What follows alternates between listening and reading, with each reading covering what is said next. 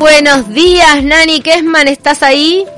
Buenos días, chicas. Qué alegría escucharla. Qué lindo escuchar ese tono de voz brillante, energético, con ganas de transmitir buena onda. Sí, hoy en realidad es que me, estoy muy pendiente de, todo lo que tiene que ver con la relajación. Estoy meditando más que nunca. Estoy haciendo muchos ejercicios que tienen que ver con la respiración.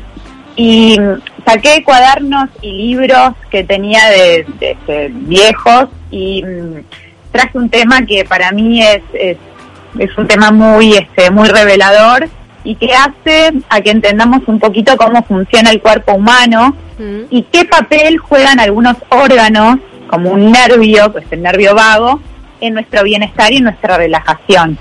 Hoy temprano yo decía que me acordaba, así nada, de, tocando de oído, que, que, el comentario de que el nervio vago no era nada vago. ¿Estoy en lo cierto?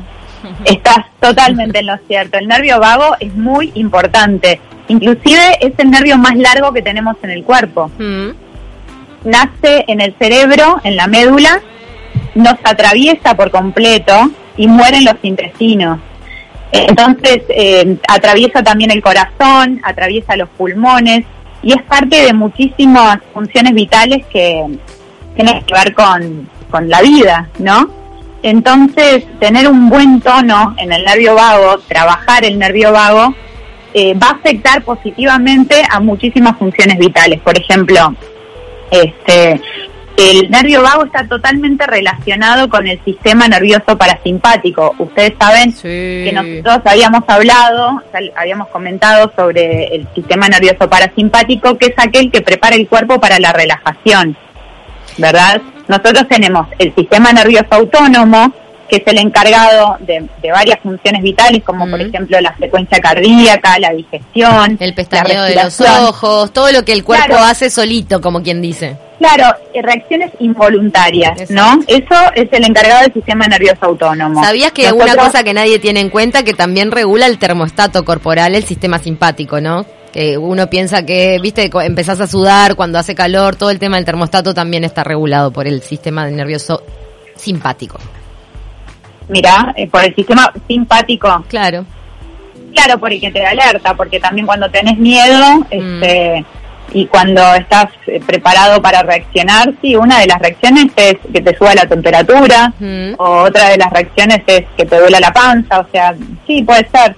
Es todo eso está, está regulado, pero eso no nos requiere como un esfuerzo mental, ¿no? Como que anda ahí este solito, es por eso le decimos que es tan simpático, pero hay que cuidarlo igual. Sí, en realidad el sistema nervioso autónomo tiene dos grandes ramas. Una es el sistema nervioso simpático, que es el que prepara el cuerpo para lidiar con el peligro o con la alerta, que te tensa y que te dispone a huir si estás ante una situación de peligro o reacciona frente a cosas que tienen que ver con la defensa de, la persona, ¿no? del ser humano. Y después tenemos el sistema nervioso parasimpático, que es, por el contrario el que prepara el cuerpo para el descanso. Y el nervio vago está tan relacionado con el sistema nervioso parasimpático que tener un buen tono en el nervio vago, un buen tono vagal, hace que te puedas recuperar antes de una situación de estrés. ¿Entendés? Entonces, por ejemplo, eh, cuando nosotros regulamos la respiración, cuando respiramos a conciencia, mm. eh, que es una de las la, única función vital que podemos hacer este, autónomamente o voluntariamente es la respiración. La respiración es lo único que nosotros podemos controlar y no podemos controlar y ocurre igual. Entonces, cuando nosotros afectamos con nuestra conciencia la respiración, lo que estamos haciendo es dándole al nervio vago un buen tono vagal. Estamos eh, eh, ejercitando, ejercitando la elasticidad de este nervio, por ende, cuando estemos estresados vamos a poder recuperarnos antes de esa situación de estrés. Ay, el tuyo es como una colchoneta elástica. no, solo, el mío, porque en realidad hay varias actividades que tienen que ver con, con, el, con el ejercitar el nervio vago. Por ejemplo, cantar. Ah. Cantar también, así que vos también, Ceci, sí. estás cantando bastante. Ahora, esto tendrá que ver, eh, Nani, con el tema este de que vos decías siempre que el intestino es como el segundo cerebro y que uno eh, en el estado de salud del intestino puede darse cuenta cómo está el resto de, su cuerpo.